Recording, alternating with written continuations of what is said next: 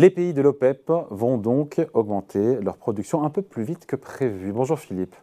Bonjour David. Philippe Escande, éditorialiste au Monde. Pourquoi est-ce que le cartel, je me suis posé la question hier quand j'ai vu l'info tomber, pourquoi est-ce que le cartel euh, des pays producteurs de brut, qui représentent, on le rappelle, la moitié de la production mondiale de pétrole, pourquoi ils acceptent de relâcher un peu la pression maintenant? Parce que ça fait longtemps que les pays occidentaux, les, pays consommateurs de pétrole, euh, le G7, les Américains, faisaient, leur demandaient de faire un effort. Pourquoi maintenant?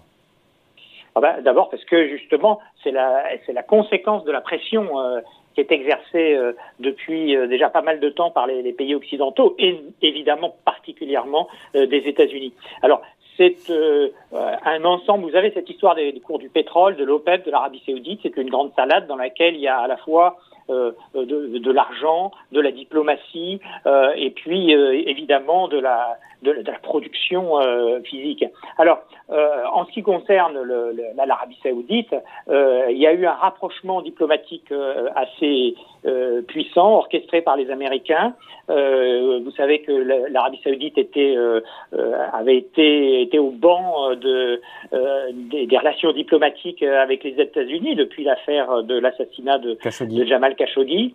Et, et donc le, le prince Mohamed Ben Salman était non grata euh, aux États-Unis. Et maintenant, c'est en train de changer. Il y a eu des efforts diplomatiques très importants pour rapprocher euh, les États-Unis de l'Arabie Saoudite. Euh, Joe Biden va se rendre en visite prochainement en Arabie Saoudite.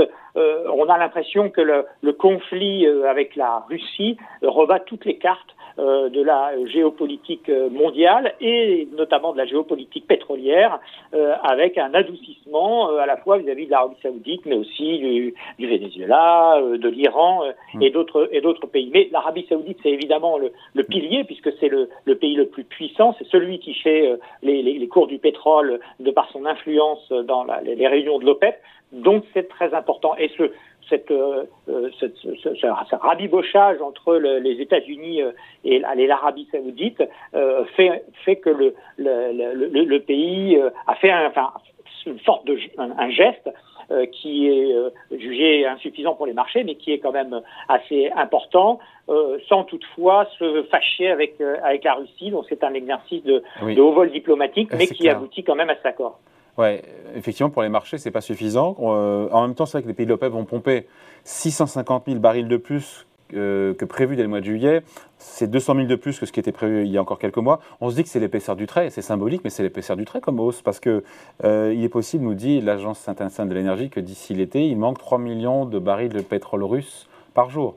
Donc 200 000 de plus, c'est pas ça qui fait la. Euh, oui, alors, oui. en fait, euh, donc l'augmentation elle est un petit peu plus importante puisque c'est 650 000 barils jour en juillet plus 650 000 barils jour supplémentaires en août. Euh, donc ça fait quand même euh, un peu plus d'un million de, de, de, barils jour en plus sur les marchés. Euh, c'est pas négligeable. la, la, consommation mondiale avant la pandémie c'était à peu près 100 millions de, de barils jour. Oui, mais ils avaient prévu 400 000 au mois de mai, donc le différentiel de plus c'est 200 000. Oui, oui, oui, oui, ça, ça, fait un peu plus, mais c'est déjà une, euh, une, un geste euh, important qui a été, qui a, été euh, conçu comme tel et qui en fait, de toute façon, ne peut pas aller beaucoup plus loin. Et la raison pour laquelle les, les, les marchés sont sceptiques, c'est pas uniquement parce qu'ils ils trouvent le geste faible, le geste est effectivement pas très élevé, mais c'est surtout que derrière, en arrière-plan, en fait, euh, les pays pétroliers peuvent pas faire beaucoup plus. Euh, on estime euh, aujourd'hui qu'il reste à peu près en marge de manœuvre 3 millions de barils jour de capacité. Quels sont les pays qui sont en capacité au niveau OPEP?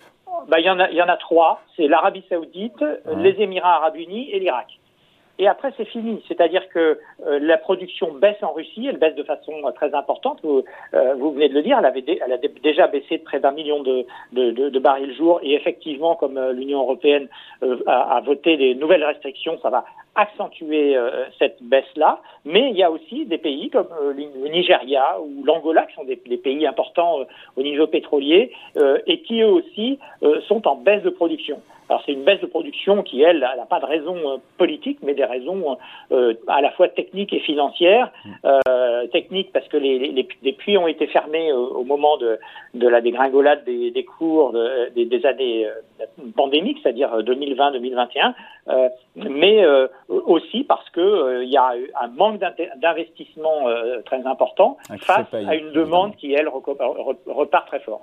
Côté américain, et le pétrole de schiste américain, eux, pour le coup, ils ont les moyens de pomper plus. Hein. Ah bah oui, eux, ils ont les moyens de, pomper plus, de pomper un peu plus. Hein.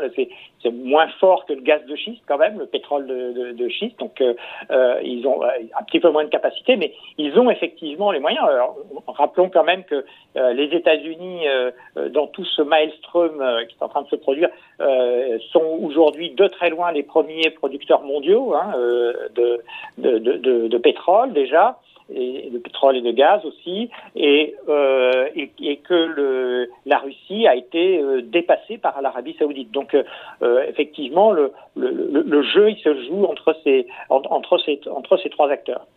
Juste, c'est intéressant parce que la position d'équilibriste pour l'Arabie saoudite, c'est d'un côté contenter son allié américain sans trop froisser son allié russe dans l'OPEP+, parce que cette décision de pomper un peu plus, ça ne fait pas les affaires de la Russie, ça hein Comment ils ont fait pour réussir justement à ne pas froisser les Russes?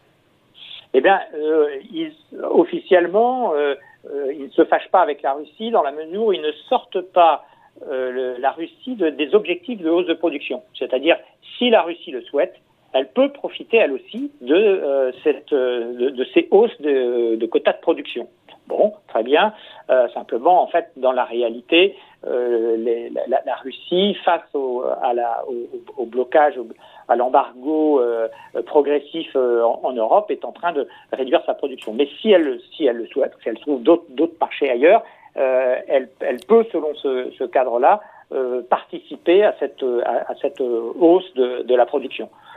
C'est donc pour ça que l'OPEP ne s'est pas froissé avec la Russie dans la mesure où elle a D'abord, elle, pas pris position contre la Russie sur le plan diplomatique et, militaire face à la guerre en Ukraine et aussi sur le plan plus euh, du business pétrolier, euh, sur le fait qu'elle n'est pas, elle, pas exclue euh, des, dispositifs de, hausse de production. On finit là-dessus, Philippe, et on a vu l'impact sur les marchés qui est, mineur. on a une offre qui est au taquet, mais il faut voir aussi du côté de la demande ce qui se passe. elle repart ou pas? Parce qu'il y a les, les allègements de confinement en Chine et notamment à Shanghai. On a la, driving season aux États-Unis, quand les Américains partent se balader et ils consomment beaucoup d'essence.